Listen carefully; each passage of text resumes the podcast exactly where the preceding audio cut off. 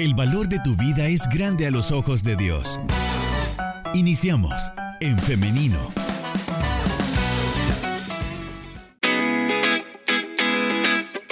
Estamos de regreso con más de En Femenino. Muchas gracias por su sintonía.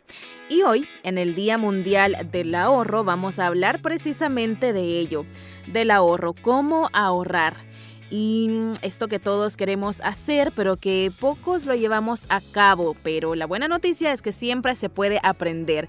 Y para enseñarnos acerca de este tema importante nos acompaña Eunice Arias. Ella es contadora pública con maestría en administración de empresas con orientación a finanzas. Bienvenida a En Femenino, Eunice. ¿Cómo estás? Muy bien, un gusto y saludos a toda la audiencia de En Femenino. Es un verdadero gusto para nosotros que nos acompañes en esta mañana para empezar a hablar de este tema y es que todos queremos ahorrar, todos queremos ser independientes financieramente, pero a veces no sabemos por dónde empezar. Así que vamos con lo primero, que es aquello que debemos saber sí o sí para empezar a organizar nuestras finanzas y ahorrar. Inicialmente hay que elaborar un presupuesto. Un presupuesto no es más que eh, ordenar nuestros gastos en base a nuestros ingresos. Y dentro de esos gastos también considerar la parte del ahorro, la inversión. Así que ahí va considerada el, el ahorro. Ok, vamos entonces con el presupuesto. ¿Y cómo se hace un presupuesto? Un presupuesto, eh, como les dije, es la distribución de los ingresos. Primero, debo de establecer el monto del ingreso y en base a eso yo distribuyo ya sea en gastos esenciales, gastos prioritarios, eh, un estilo de vida y, eh, y, debe de uno de priorizar los gastos esenciales. Ok. ¿El presupuesto es igual para todas las personas? No, cada caso es diferente.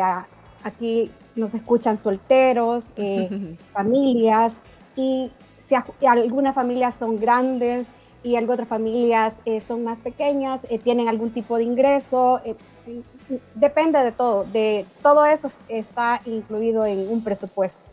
Ok. Ahora, ¿cómo podemos armar un plan de ahorro? ¿Qué debemos tener en cuenta?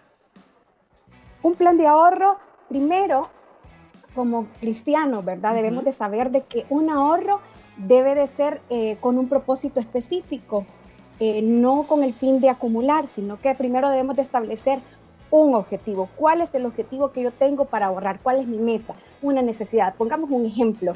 Eh, mi hijo necesita una computadora porque va a empezar eh, clases y él necesita tenerla.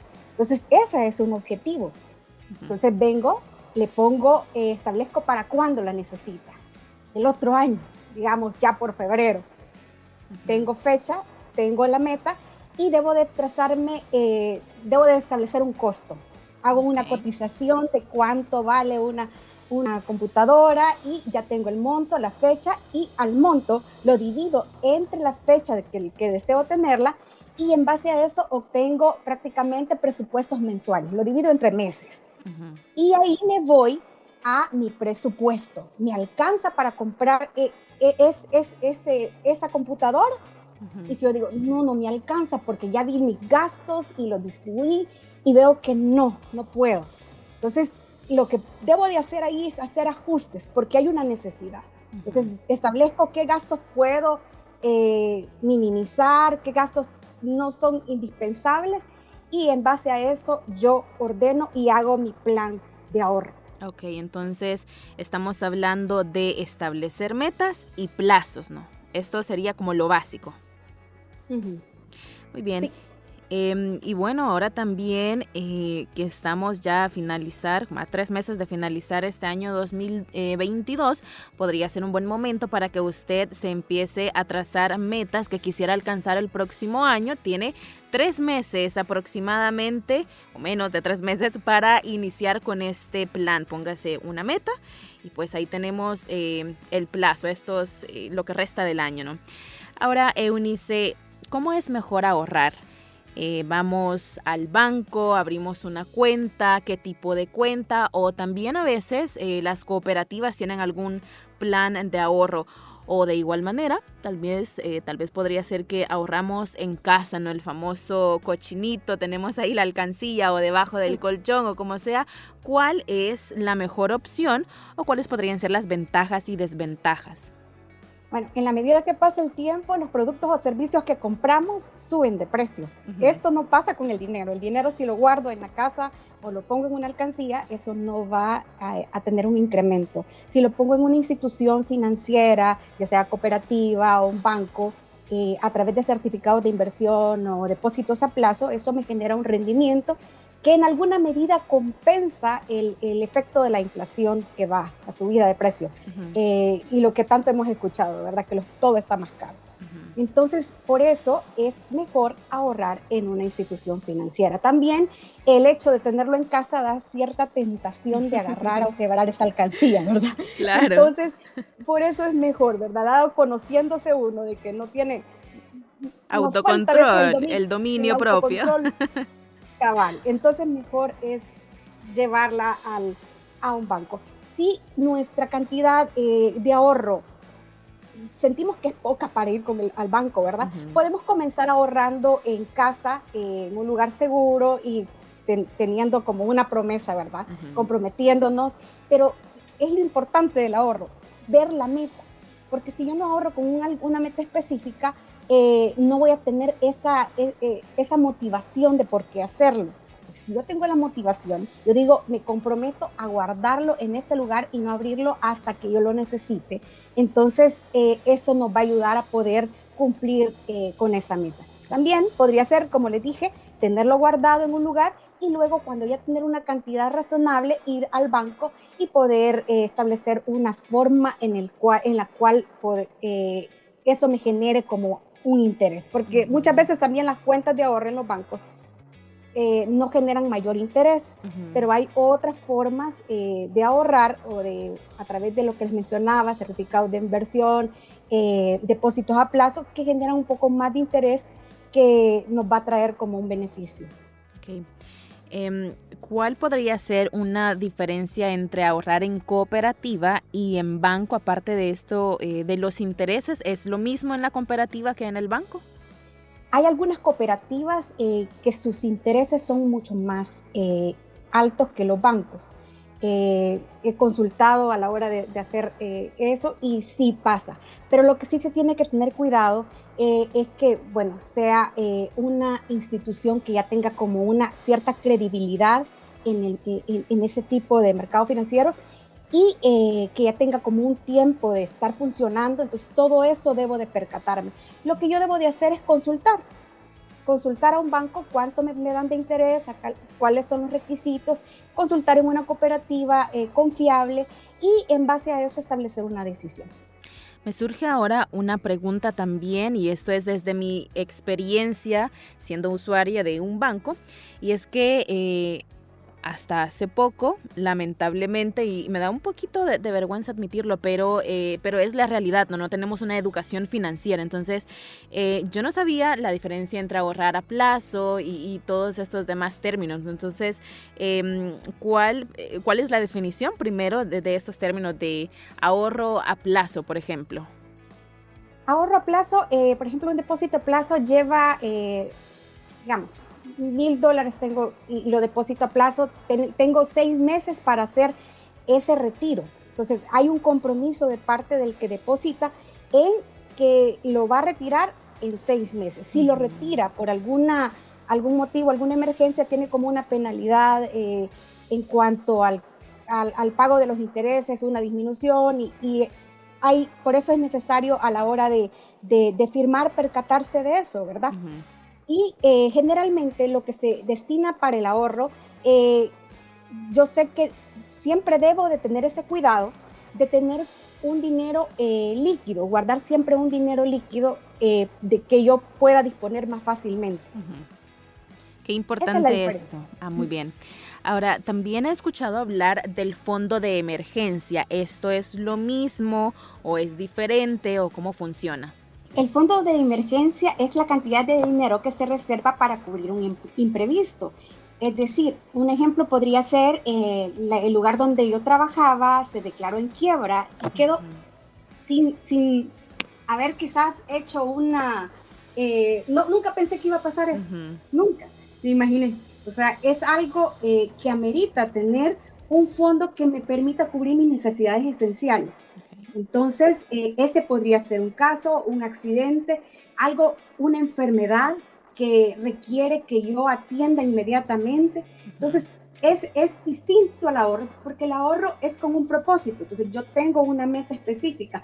Un fondo de emergencia es para una situación que yo no espero que suceda, que, que puede suceder en cualquier momento, pero que yo debo de estar preparado. Uno de ellos fue la pandemia. La pandemia ameritaba que muchos sí. con un fondo de emergencia, ¿verdad? Porque algunos eh, sufrieron este, esta clase de, despidos, eh, digamos, algunos emprendedores eh, perdieron eh, su fuente de ingresos. Entonces, si no se contaba con un fondo de emergencia, eh, fue bien difícil poder asumir las responsabilidades que, se, que siempre se tienen, porque las necesidades en cuanto a alimentación, vivienda y todo eso sigue no se detienen. Entonces, por ello es necesario. Y hoy más que nunca se comprobó la necesidad de hacerlo. Claro, qué buen ejemplo este de la pandemia, porque fue algo que de verdad nos tomó por sorpresa a todos. Entonces, qué importante es ser eh, previsorios, ¿no? Estar siempre al pendiente de este tipo de cosas que pueda que sucedan. Y si no suceden, pues qué bueno, pero ahí está ese fondo, ¿no? Eh, Eunice y audiencia, vamos ahora a hacer una pausa musical, pero en breve regresamos con más de En Femenino y este tema interesante. Estamos hablando del ahorro en el contexto del Día Mundial del Ahorro, así que quédese pendiente porque ya regresamos.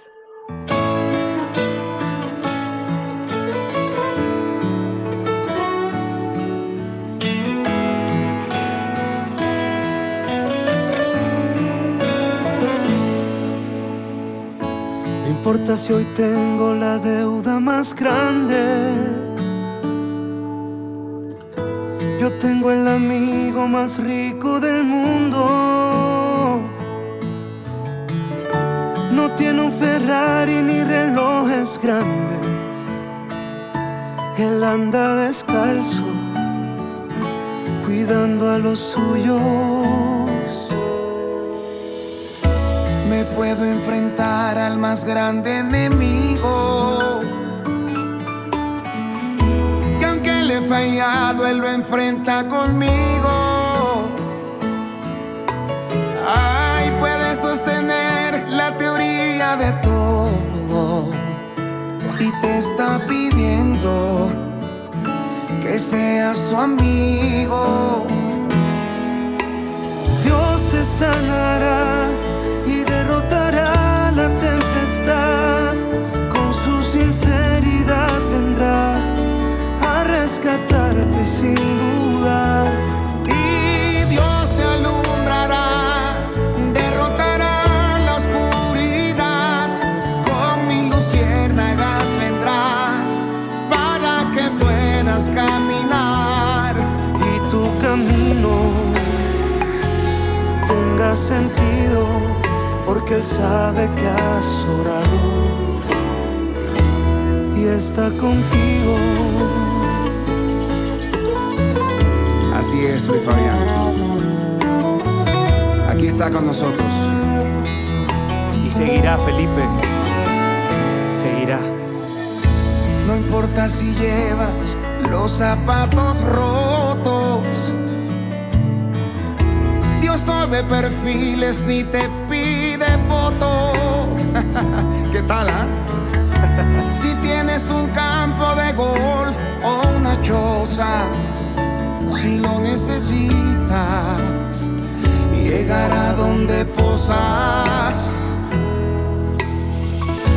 Dios puede quitar tus más grandes pecados.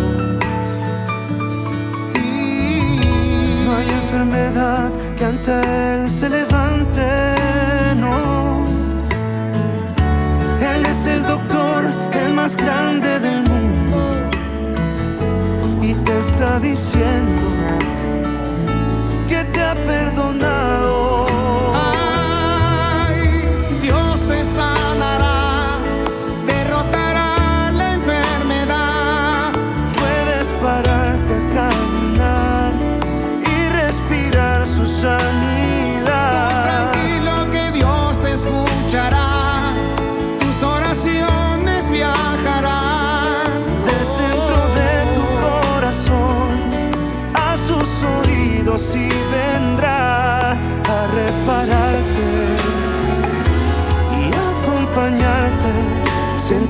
en cada paso que Él va a cuidarte.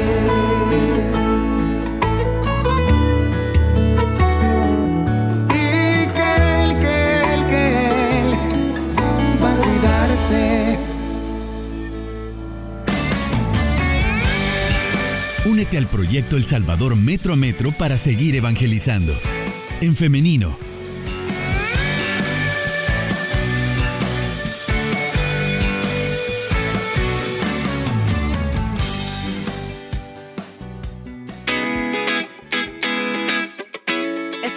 regreso con más de En Femenino. Gracias por estar en nuestra sintonía. Gracias también por estar pendientes de este tema.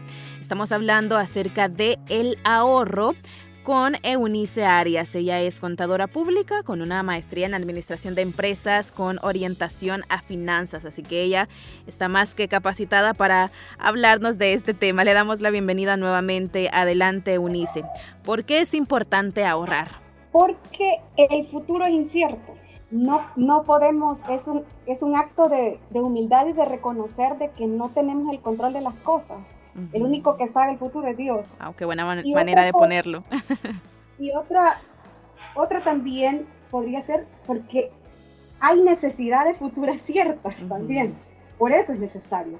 Porque hay cosas eh, que, como les, el ejemplo que les di anteriormente, por ejemplo, los padres de familia eh, saben que en la medida que sus hijos van creciendo, las necesidades eh, van siendo mayores. Eh, luego el bachillerato, algunos padres desean dejarles como herencia a sus hijos el estudio universitario. Entonces, pero eso demanda más recursos. Entonces, si el padre de familia se prepara, entonces con eso, a la hora que llegue ese momento, él va a tener como ese fondo para suplir esa necesidad. Entonces, es una necesidad cierta, ¿verdad? No se van a quedar pequeños toda la vida, ¿verdad? Entonces, las cosas van cambiando, las necesidades van cambiando y por eso debemos de estar preparados. No, claro, y también ahora estoy recordando algo que podría ser que alguien piense, bueno, pero si yo no tengo familia, todavía no tengo planes de iniciar una familia, pero eh, también ahora si usted es soltero y nos escucha, también es necesario que ahorre también, pues tiene sus sueños, sus metas y, también eh, pues puede ahorrar, ¿no? Ahora quiero que nos compliquemos un poquito más y eh, cómo podría, podríamos armar un plan de ahorro para una persona que gana el mínimo. Digo complicarnos porque se tiene esta idea de que si gano poco no puedo ahorrar. El ahorro no es cuestión de que si gano mucho o gano poco, sino que es una cuestión de abandonar malos hábitos por obtener buenos hábitos que me permitan tener ese tipo de ahorro. Claro que la cantidad va a ser distinta en base a la, al, al ingreso, ¿verdad? Si se, se, tiene el mínimo va a ser más pequeño, pero, y eso a veces tiende a desalentar a la persona, pero no, de poquito en poquito se puede llegar a, a, a una cantidad que después eh, si no te hubiera formado ese hábito y si no lo hubieras hecho, no la tendrías. Entonces, es importante eso. Eh, luego, obviamente, debe de analizar un presupuesto. Esa persona que gana el mínimo debe de hacer un presupuesto y vivir en base a eso. No en base a lo que no tengo, sino que esa es mi base.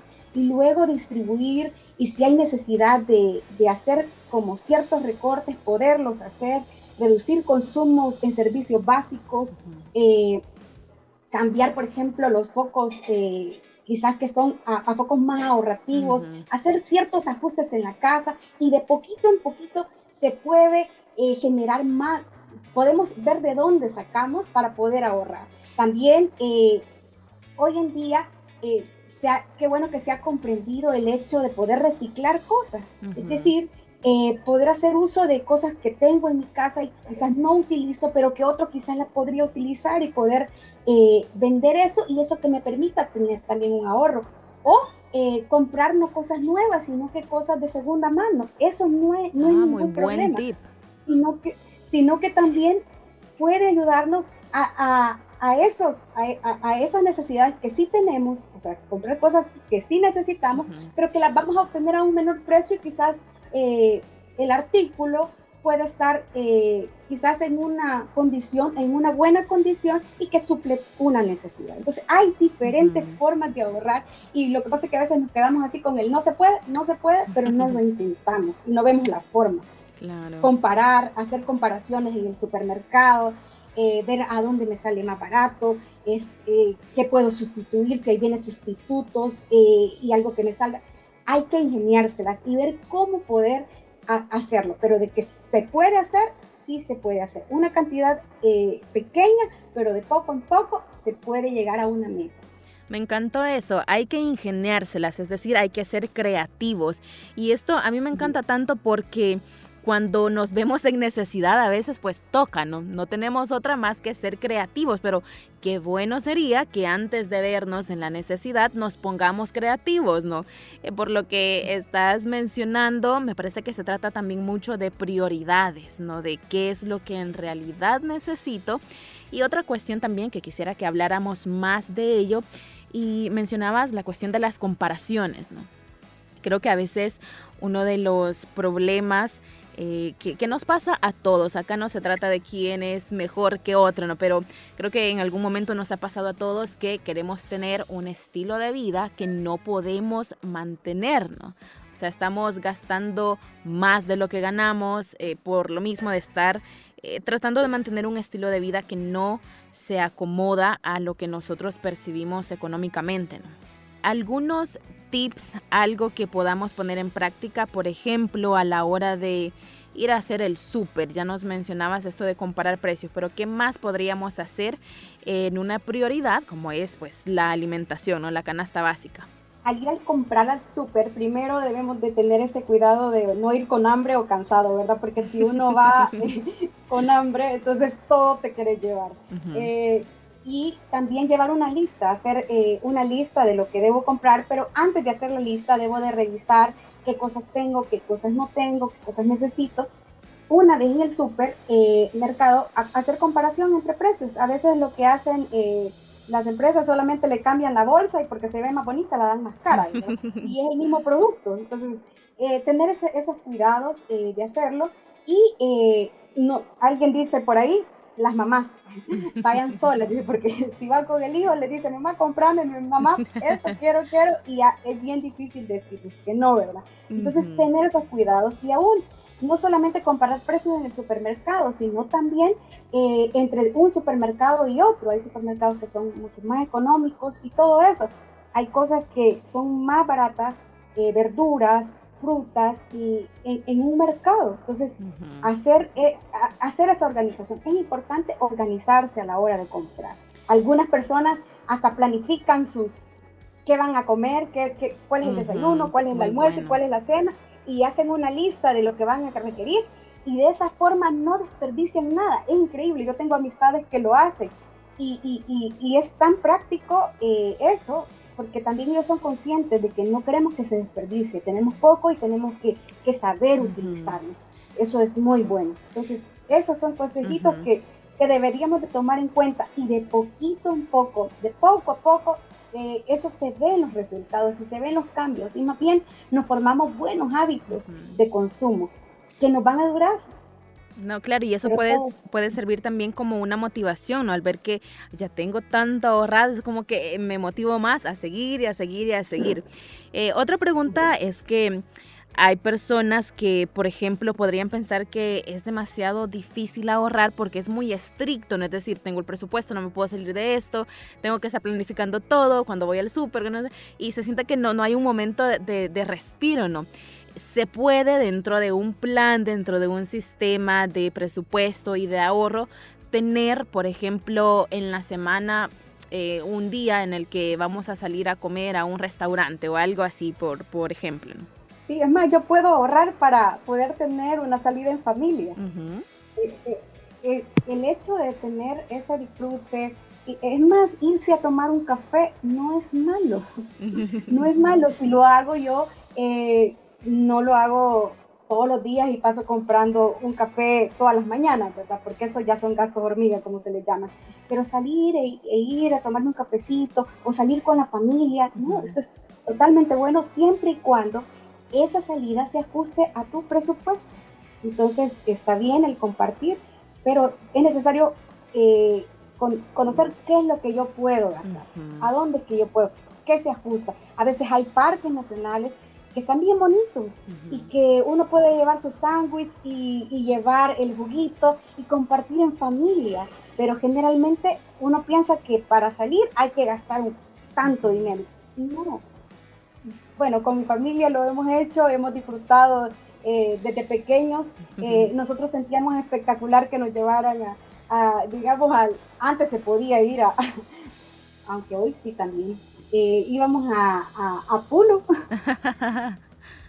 que le llaman, pero mis papás nos llevaban a, ese turicentro y, y, se sentía tan bien poder ir, mi papá, con mi papá salíamos también a, él nos llevaba al parque de, de la colonia íbamos con todos los amiguitos y la familia a jugar fútbol.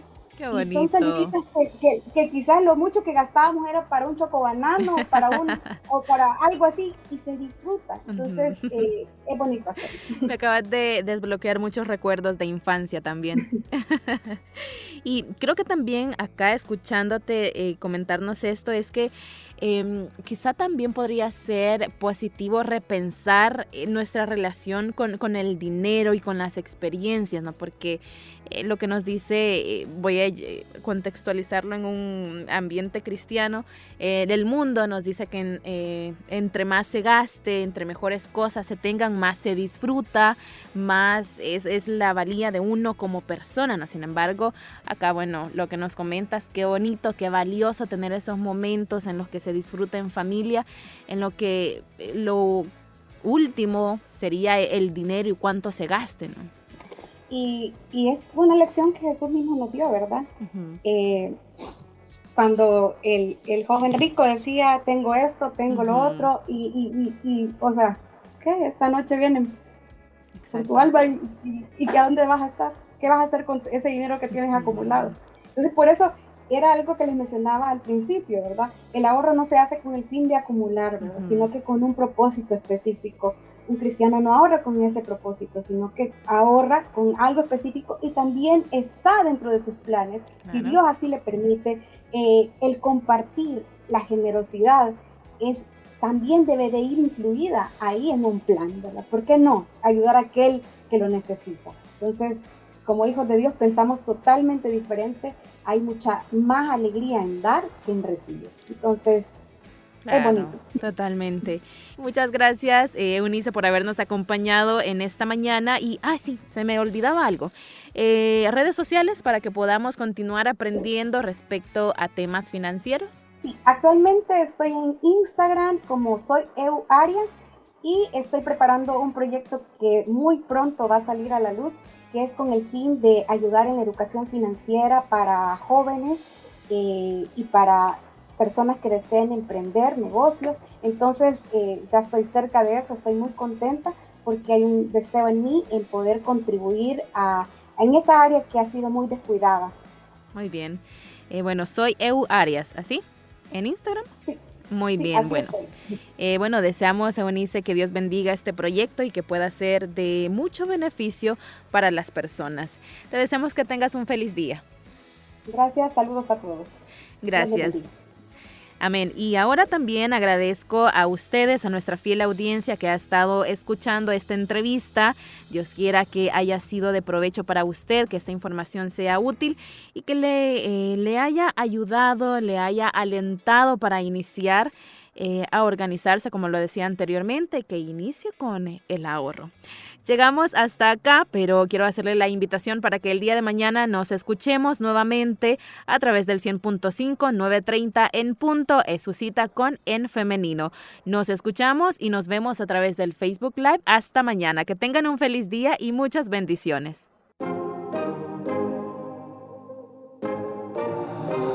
He dado mil a mis problemas muy envuelto en lo que tengo que hacer, me siento agotado. Todos mis intentos de ser perfecto no hacen nada más que hacerme dudar y me atrasa el miedo. Dios solo quiere mi amor más nada que mi corazón. No lo quiero complicar, plan puedo confiar. Es así de sencillo, es tan sencillo, hay que volver a nuestro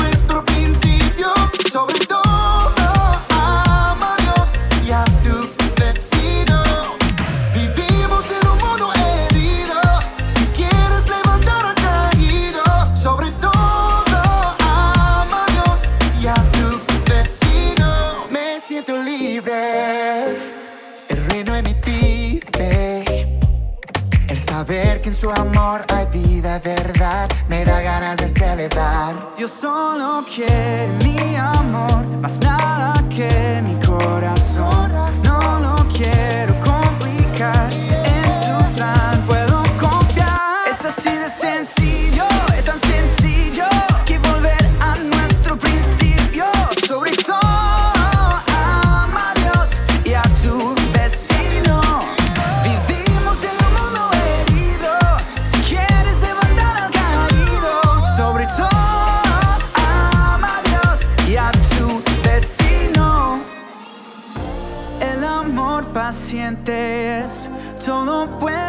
transformar. Lo que el mundo puede restaurar. Es así Yo de sencillo. estaba confundido, pero ya lo he entendido.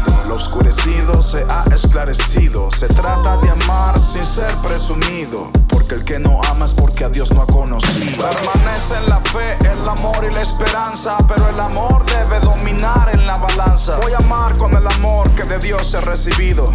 El que levanta y restaura al caído. Ese que es mucho más que un sentimiento. El amor que sobrepasa todo entendimiento, sin egoísmo, sin buscar protagonismo. Ama a Dios sobre todo y a tu prójimo como a ti mismo. Es así de sencillo, es tan sencillo,